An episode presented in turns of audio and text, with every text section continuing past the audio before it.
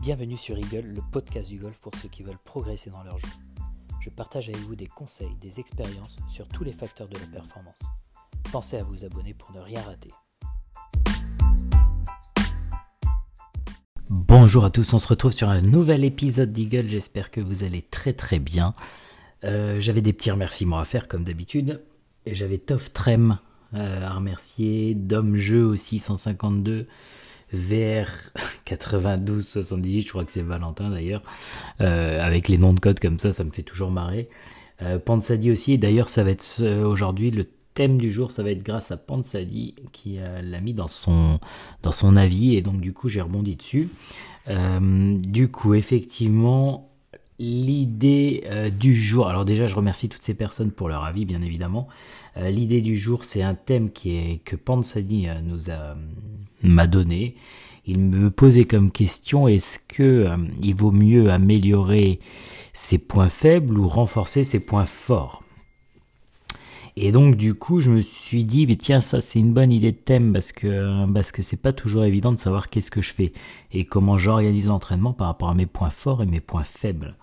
Euh, donc et du coup, quand on prend un peu de recul, il y a eu un exemple assez important d'ailleurs euh, au niveau des, joueurs professionnels. Il y a eu Luc Donald euh, qui est assez atypique dans ou qui est un bon exemple ou un mauvais exemple d'ailleurs là-dedans. Luc Donald, pour rappel, il était numéro 1 mondial pendant 56 semaines entre 2011 et 2012. Donc c'était quand même un joueur qui était assez incroyable et renommé vraiment pour son pour moi c'était un roi en dessous de 100 mètres quoi en gros. C'est-à-dire que euh, au stroke gain putting et, euh, et l'approche et, euh, au stroke gain approche de green il était premier et, plutôt de loin. Et en fait ce qui s'est passé c'est que au niveau de son driving il était que 147e avec 284 yards de moyenne ce qui représente à peu près 250-260 mètres. Et il a voulu gagner en distance et il s'est complètement perdu euh, parce que du coup je pense que effectivement il a dû euh, appuyer sur son point faible qui était le driving et qui finalement euh, l'empêchait pas d'être numéro 1 mondial. Et est-ce qu'il a autant entraîné ses points faibles à ce moment-là, ou du moins est-ce qu'il y a apporté autant d'importance? Je ne sais pas, j'ai pas forcément les réponses, mais ce qui est sûr, c'est qu'en mai 2015, il a quand même dit j'ai perdu énormément de confiance en moi, je, ne suis, je me suis même demandé si je devais arrêter si je devais arrêter le golf. Donc du coup, effectivement, ça, ça, ça, on se pose des questions, quoi. On, se dit, est-ce que, euh, qu'est-ce qu'il faut faire? Est-ce que ça vaut vraiment le coup d'appuyer sur les points faibles ou pas? Euh, ou renforcer ses points forts et c'est vrai que c'est un bon sujet. D'ailleurs avant avant toute chose je pense qu'il faut les, les identifier que ce soit ses points faibles ou ses points forts. Est-ce que vous êtes clairement euh, vous savez clairement quels sont vos points forts ou quels sont vos points faibles? Est-ce que c'est déjà des, des c'est de l'objectivité ou ou c'est vraiment euh, avec des statistiques et que vous savez clairement ce qu'il en est? D'ailleurs point faible j'aime pas trop ce mot-là. Je trouve que, je trouve que c'est assez c'est assez, comment dire, péjoratif. Euh, je mettrais bien point améliorable, parce que euh, vous avez, vous, effectivement, vous avez des points améliorables, mais comme tout le monde, et, euh, et faibles. Est-ce que vraiment ils sont faibles? C'est, oh, oh, oh, je suis pas si sûr que ça finalement, mais euh, mais effectivement points améliorables et points forts. Quoi. Et donc du coup, est-ce que vous les avez clairement identifiés avec les statistiques? Et que vous savez clairement que effectivement euh, au bout d'une saison bah, votre point faible je ne sais pas votre point améliorable c'est euh, c'est le chipping c'est euh, c'est la votre faculté à faire approche putt c'est c'est les mises en jeu sur le fairway c'est les greens en régulation les attaques de green etc après je pense que c'est intéressant aussi d'avoir un œil extérieur d'avoir un coach qui qui qui qui vous donnera peut-être son avis sur pourquoi c'est des points peut-être excusez-moi, des points améliorables. Est-ce que c'est parce que euh, il y a un manque d'entraînement sur euh, sur sur ce sujet-là? Est-ce que euh, c'est parce que techniquement il y a des choses à voir? Est-ce que c'est c'est c'est pas forcément des des points améliorables? Si ça se trouve, c'est si, on prend un peu de recul, c'est peut-être pas ceux-là qui sont améliorables, mais peut-être d'autres pour que pour les rendre encore plus forts.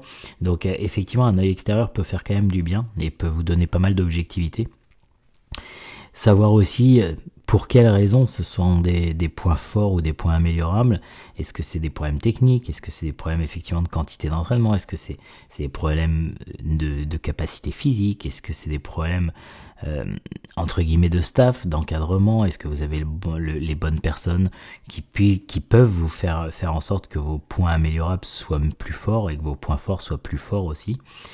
Du coup, ça, à mon avis, c'est assez important de pouvoir expliquer euh, pouvoir expliquer ces, points-là et, en être convaincu, c'est-à-dire que avoir vraiment une vision très claire de ce que sont vos points forts et vos points euh, améliorables. Euh, les points forts sont hyper importants de les connaître aussi. Hein. on, met souvent, et ça c'est assez français, un, gros point sur les points améliorables, mais, mais les points forts, c'est très important de les connaître parce que euh, c'est aussi ça qui va vous faire gagner en confiance. Désolé. Donc effectivement, euh, bien les identifier et bien les et bien expliquer, pouvoir expliquer les raisons pour lesquelles ce sont des points forts ou des points améliorables. Il y a une question aussi qu'il faut se poser, c'est au point de vue entraînement. Est-ce que euh, vous, ça peut vite s'expliquer, hein, mais est-ce que vous mettez le même volume d'entraînement sur tous les secteurs de jeu? Ça déjà, on peut vite avoir une réponse. Et, je, et on va en parler un petit peu après, mais euh, on va voir un peu euh, comment on peut finalement mettre le bon volume d'entraînement sur chaque secteur de jeu. Après, il y a aussi une autre question qu'il faut se poser, c'est c'est les comment dire les les structures votre structure d'entraînement. Parce que finalement, est-ce que vous avez la possibilité de tout entraîner? Je prends l'exemple du putting en France. Euh, on a très rarement, alors en hiver en plus c'est encore plus compliqué, mais, mais on a peu d'endroits où les greens sont de, de haut niveau. Euh, et ça, euh, malheureusement, c'est comme ça dans notre pays, et, sans dénigrer les golfs et les, et les, et les greenkeepers, etc., qui font un boulot de cinglé, mais, mais malgré tout, on n'a effectivement pas cette, cette qualité de green qu'on peut retrouver en Espagne, qu'on peut retrouver en Angleterre, qu'on peut retrouver dans plein de pays. Euh, et, donc du coup, pour travailler le putting et après quand vous vous retrouvez euh, sur des tournois, alors pour les meilleurs joueurs à l'étranger et même quand vous vous retrouvez en voyage à l'étranger, etc., vous vous retrouvez vite euh, chamboulé sur les greens parce qu'on n'a pas les mêmes qualités de green et donc du coup, ça peut aussi être une raison pour laquelle le volume d'entraînement et l'organisation d'entraînement peut être différent, que ce soit sur vos points forts ou vos points améliorables, parce que euh, ça dépend de la structure que vous avez, et même je pense à votre golf, mais si ça se trouve à votre golf, vous n'avez pas euh, une zone de petits jeux euh, idéale pour pouvoir vous entraîner, vous avez peut-être pas, sur l'hiver, vous n'avez pas de putting green, au niveau du practice, peut-être que vous avez qu'un practice sur tapis, et donc du coup forcément ça c'est un entraînement différent, donc la structure d'entraînement quand même est hyper importante et voir si euh, vos points forts et vos points améliorables finalement est-ce que je peux les travailler dans ma situation à l'heure actuelle? Ça c'est la question aussi qu'il faut se poser. Après je vais vous donner un peu mon point de vue sur est-ce qu'il vaut mieux améliorer ses points faibles, ses points améliorables? Du coup, améliorer ses points améliorables, c'est un peu bizarre, mais euh, ou renforcer ses points forts. Euh, ce qui est sûr, c'est que pour moi, il faut conserver ses points forts euh, et, il faut les entraîner encore plus. Ou continuer à les entraîner comme vous les entraînez. Parce que des, points forts l'avantage c'est quand, sur une partie où ça va pas forcément bien vous pouvez toujours vous, vous appuyer dessus. Et, euh, et l'avantage d'un point fort c'est que vous gardez toujours beaucoup de confiance sur votre point fort. Je prends l'exemple, un exemple perso, mais moi je sais que mon driving c'est vraiment un point fort. Euh, et, même quand mon driving est pas bon, en fait, en fait, j'ai toujours confiance dans mon driving et donc c'est quand même important d'entraîner son point fort pour maximiser la confiance sur ce, sur ce point fort. Donc le conserver et l'entraîner encore plus, c'est pour moi c'est la première chose. Et je pense que travailler en deuxième rideau sur ces points améliorables, effectivement, pour moi c'est les travailler en deuxième rideau. Alors après, les travailler en deuxième rideau, euh, ça ne veut pas dire qu'il faut les mettre de côté. C'est juste qu'il faut continuer à les, travailler. Il faut quand même se poser la question de voir est-ce que je leur donne le bon volume d'entraînement à ces points améliorables? Parce que souvent les points améliorables, c'est des points où je suis pas forcément à l'aise dessus et j'aime pas trop aussi les entraîner. Donc est-ce que déjà je leur donne le bon volume d'entraînement? Si je leur donne, donne le bon volume d'entraînement, je continue à les entraîner comme je fais. Sauf fait, alors comme je fais en termes de quantité, mais par contre, dedans, il va peut-être falloir se poser des questions. Est-ce que j'ai besoin d'une amélioration technique sur ce point améliorable? Est-ce que j'ai, est-ce que du coup, mon entraînement est bien ficelé pour euh, les rendre un peu meilleurs?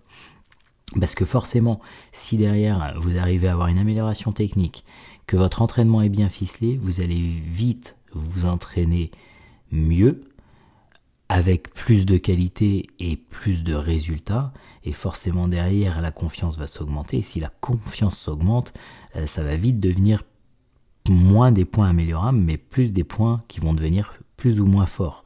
Donc effectivement, c'est déjà se poser ces questions-là, c'est se dire, euh, est-ce que dans la quantité d'entraînement, déjà, est-ce qu'elle est bonne?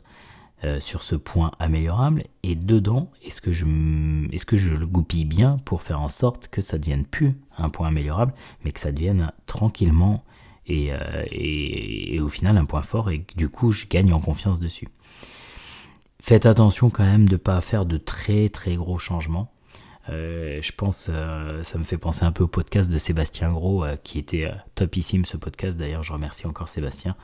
Mais, mais c'est vrai que quand, on l'écoute, souvent quand, on a envie d'améliorer des choses, on, va vite faire des gros changements de staff, des changements des changements structuraux, des, changements, un peu de révolution dans l'entraînement, etc. Sauf que des fois, si ça se trouve, c'est juste un petit plus euh, un petit peu plus de rigueur, un petit, un petit plus technique, euh, un petit plus en termes d'investissement de, temps, euh, un petit plus matériel, un petit plus mental. Et en fait, et c'est souvent un petit plus qui va, qui va vous faire finalement avoir des très bons résultats. Et donc du coup, attention à pas non plus faire des gros chamboulements dans votre entraînement et dans votre et dans votre ouais, dans votre entraînement de ce point à, améliorer parce que, parce que vous pouvez aussi très vite vous déstabiliser et que ça prenne un peu plus de temps. Donc regardez si déjà avec un petit plus de quelque chose, on peut pas vraiment euh, avoir. Est-ce qu'on peut avoir un petit un résultat? Ça pourrait, à mon avis, ça se ça, ça, se calcule et ça se ça se réfléchit. Euh, je pense que aussi il faut euh, il faut vérifier que vous organisez bien votre entraînement par l'importance des coûts. Euh, comme je, quand je dis importance des coûts, c'est que forcément, euh, selon votre index, vous avez une quantité, un pourcentage de putting, de, nombre de coups au putting, un pourcentage de petits jeux, un pourcentage de longs jeux. Et donc du coup, euh, être sûr que vous mettez bien le l'investissement temps, énergie, financier sur ces bons créneaux et, euh, sur, ces, bons secteurs, ça c'est déjà à mon avis une grande force. C'est-à-dire que si vous, organisez bien votre temps d'entraînement, votre investissement d'entraînement par rapport à la l'importance du secteur de jeu, euh, je pense que hum, là aussi, il n'y a, euh, rien de mieux à mon avis pour faire en sorte que vos points forts restent points forts et que vos points à améliorer s'améliorent. Euh, je prends un exemple, mais pour un joueur 18 d'index, par exemple, on sait que 40% des coups, c'est du long jeu. On sait que 20%, c'est du petit jeu, donc tout ce qui est autour du green. Et on sait que 40%, c'est du putting. Donc, quand on sait ça, euh, bah, du coup, on, sait comment on va tabler, par exemple, si la personne elle a 10 heures de, travail dans la semaine, 10 heures d'entraînement dans la semaine, on sait très bien qu'elle va faire 4 heures de long jeu qu'elle va faire 4 heures de putting et qu'elle va faire 2 heures autour des greens. Et donc du coup, quand vous commencez à caler ça, bah après il faut effectivement bien que le contenu de ce timing, que le timing soit, entre guillemets maximisé et optimisé, mais déjà vous avez un bon repère et, et, et ça vous permet de pas être que sur l'objectivité en disant ah, moi j'adore le putting, je suis bon au putting donc euh, j'y passe un peu plus de temps.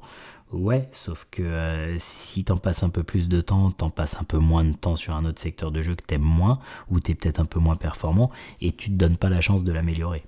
Donc effectivement, moi je pense que c'est aussi plutôt organiser son entraînement par l'importance des coups, quelque chose de très factuel, plus que quelque chose de je suis à l'aise, je suis pas à l'aise, faut que j'améliore, faut pas que j'améliore. Oh, après, dans le, dans le temps imparti, effectivement, il faut qu'on faut maximiser et optimiser l'entraînement, ça je suis d'accord. je m'étais noté effectivement peut-être plus modifier l'intensité de l'entraînement et le sérieux sur les points faibles et les points améliorables. Effectivement, je pense que les points améliorables, à mon avis, réfléchissez bien et regardez un peu vraiment comment vous entraînez sur ces points améliorables. Mais si ça se trouve, l'intensité de l'entraînement est pas la bonne, l'organisation de l'entraînement est pas bon, euh, le sérieux et la rigueur au moment de l'entraînement sur ce point-là, sur ce point à améliorer, n'est pas optimum. Et, euh, rien que ça, je pense que si c'est le petit plus dont je vous parlais, mais si déjà vous améliorez un petit peu ça, euh, je suis sûr que votre point améliorable va s'améliorer. Et toujours, je me dis aussi une chose, c'est attention au niveau d'attente que, vous avez sur ces points améliorables. Parce que ça reste des points améliorables, donc c'est, c'est pas vos points forts, donc forcément aussi en face, il faut une, une attente et un objectif qui soient en lien. C'est-à-dire que si, euh, si je prends par exemple l'exemple du petit, du petit jeu, euh, c'est quelque chose qui est pas pas votre point fort, ok, certes. Donc c'est un point améliorable, mais par contre vous vous dites bah moi il me faut euh, faut 60% de scrambling, c'est-à-dire 60% de capacité à faire approche putt quand quand je suis sur le parcours. Sauf que ces stats là, c'est des stats de, des meilleurs joueurs mondiaux. Donc il y a un moment, si c'est un point, c'est pas un point fort chez vous, il faut faire attention au niveau d'attente que vous mettez en face. Parce que si vous mettez un objectif trop élevé, vous allez toujours le considérer comme un, point améliorable et un point entre guillemets faible. Sauf que si ça se trouve, ce que vous faites déjà, c'est très bien et que finalement, les... c'est juste une question d'attente et d'objectifs en face qui sont pas bien calés. Donc ça peut être aussi effectivement ça. Donc finalement, mon point de vue, juste pour euh, un peu pour, pour conclure sur l'histoire, mais c'est il faut surtout pas délaisser ses points forts. On a eu un exemple comme Luc Donald et du coup il est bon il revient actuellement il reste il reste toujours là hein, mais mais il a mis très longtemps à revenir et en 2015 il a failli complètement lâcher raccrocher les crampons donc euh, du coup euh, c'est certainement pas une solution donc il faut conserver ses points forts et les entraîner et continuer les entraîner et de manière qualitative et optimum. Et ces points améliorables il faut juste voir si déjà vous mettez la bonne quantité en termes de temps sur ces points-là, et dans l'entraînement de ces points-là, voir si effectivement vous le faites de manière optimum, avec une, comment dire, un bon investissement, une bonne intensité, que euh, l'organisation de l'entraînement est bon et que vous faites suivre aussi sur, euh, techniquement sur ces, ces paramètres-là, et même mentalement et même physiquement. Donc si tout si vous faites tout ça, forcément vos points améliorables s'amélioreront. Et l'avantage, c'est que vos points forts ne régresseront pas, ils seront toujours aussi forts parce que vous continuerez à les entraîner. Et vous pourrez encore même les améliorer. Donc à mon avis, moi je vois plutôt ça comme ça. C'est un peu... Euh, vous allez me dire c'est un peu une réponse, une méthode mais, euh, mais, non, à mon avis, c'est comme ça qu'il faut le jouer. Et, comme je vous le disais, reportez-vous quand même bien à la quantité de coups que vous faites sur le secteur de jeu pour que, votre entraînement soit en lien. 40-40-20 euh, pour un joueur de 18 d'index, je pense que c'est euh, une bonne méthode et, euh, et, ça me paraît juste logique. C'est-à-dire que si tu fais 40% de putting, bah, il faut 40% d'entraînement au putting. Si tu fais 20% de, de, autour des greens, bah, il faut 20% d'entraînement autour des greens. Et 40% de l'enjeu, bah, il faut 40% d'entraînement au long jeu. Je pense qu'il y a du sens à ça et, euh, et ça me paraît juste une logique évidente. Donc plus le situer comme ça que se dire est-ce que j'appuie plus sur mes points faibles que mes points forts ou, euh, ou l'inverse. Voilà, voilou, euh, j'en ai fini pour le thème du jour et pour répondre à Pansadi. J'espère que ça répondra bien à sa question et j'espère que ça, du coup, ça vous intéressera tous. Euh, comme euh, vous le savez, chaque semaine c'est différent, c'est-à-dire je pars sur ce rythme-là où une semaine je suis tout seul et la semaine prochaine vous avez un invité. j'ai enregistré déjà quelques podcasts avec des invités, c'est vraiment cool les prochains qui arrivent. Donc euh, top, comme ceux que j'ai déjà euh, finalement fait parce que euh, je prends énormément de plaisir à les faire et, et à chaque fois avec les invités c'est toujours un super moment parce que comme je vous le dis, vous ça vous intéresse et moi ça m'intéresse énormément et ça m'apprend aussi beaucoup de choses. Donc euh, c'est ça qui est génial, c'est qu'on le partage tous ensemble et on avance tous ensemble et c'est trop cool. Euh, donc voilà, n'hésitez continuez à mettre des avis sur Apple Podcast, sur Spotify, vous pouvez m'offrir un café, n'hésitez pas à m'envoyer des avis, de, des, petits messages, des thèmes aussi, comme Pansadi, là, c'était une c'est très bien, parce que du coup, moi, ça me permet de rebondir dessus. Euh, n'hésitez pas à me donner des, des même des idées d'invités, si vous avez envie d'en avoir, euh, j'essaierai de les avoir pour vous. Alors, si vous me dites Tiger Woods, bien évidemment, c'est un rêve, mais euh, je suis pas sûr que je l'ai, je l'aurai un jour, et je suis pas sûr que qu'il soit intéressé par venir, mais, mais si vous avez d'autres invités ou d'autres types d'invités, n'hésitez pas à m'en faire part. Euh, en tout cas, je vous remercie encore d'être euh, toujours aussi nombreux à écouter. Euh, et je vous souhaite une excellente semaine, un super golf. Et je vous dis à très bientôt. Ciao, ciao